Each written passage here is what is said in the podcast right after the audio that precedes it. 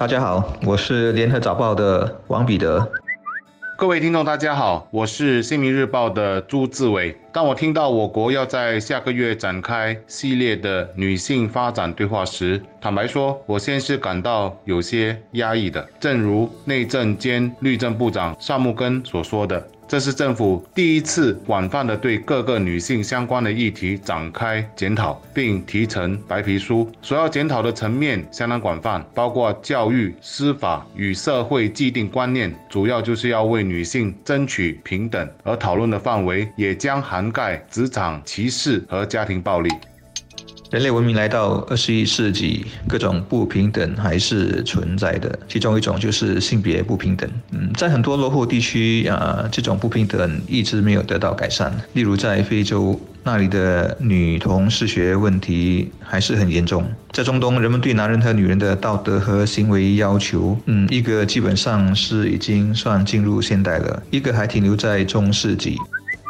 可我们也要问问自己，我们的社会有没有出现一些贬低女性尊严的案件发生呢？有的，偷拍女性裙底的案件一宗接着一宗，偷拍者竟还有许多是受高等教育的大学生，还有一些将女友毒打的刑事案也上了法庭，情节显示男性以暴力来逼迫女性屈服的不良行为。有心理学家可以从网络的影响或者情绪失控的角度来诠释加害人的不当，但是归根究底，我们要问的问题还是：我们到底是以什么观念来看待女性？为什么有一些人就会诱发出暴力或者不良的行为？萨默根部长所说的一句话，其实也一直在我脑海中回荡，那就是保障女性的权益应该是每一个人基本的立场，而不是一开。开始先接受不公平的待遇，再来改变情况，这种观念必须从小贯彻。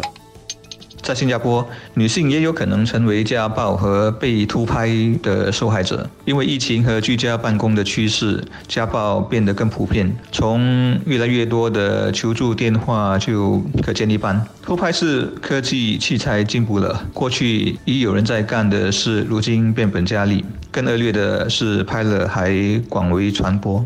要减少家暴，我觉得周遭的人多关心、举报很重要。各方援助啊，更多的拨款，以及加大我们家事法庭的干预和惩罚力度，我想也是必要的。偷拍的问题，我相信被抓的只是一小部分，我们看到的只是冰山一角。因为很多受害者宁愿息事宁人。估计如果能证明是惯犯的话，加重刑罚可以起到一些吓阻作用，也让更多女性更愿意站出来指控。强制治疗也不妨考虑，毕竟一个人按耐不住偷窥的欲望，也是一种精神病态。如果你有强迫症，困扰的是你自己，但。如果是偷窥狂，那就有别人受害了。所以今天课题的关键词应该是开放的心态。不管是作为男性或者女性，我们都应该以最为开放的态度来讨论我国女性发展的问题，打破一切的本来如是或者约定俗成。所要达到的目的就是女性在我国社会文化和结构障碍上的难处都应该扫除，让性别平等的概念深刻的烙印在每一个人的共同意识。这看起来是一个大的。课题需要多长的时间来达到？我相信没有人会有答案。有哪一些国家的社会能作为参考基数？我们或者也只能在讨论中得到答案。然而，所收集到的意见和反馈写进白皮书，呈上国会讨论，却是一个最有企图心的做法。国会经过讨论后，能进行必要的修法或立法，保障女性的权益，或者从教育和文化着手，为这个社会的女性平等塑造新的愿景。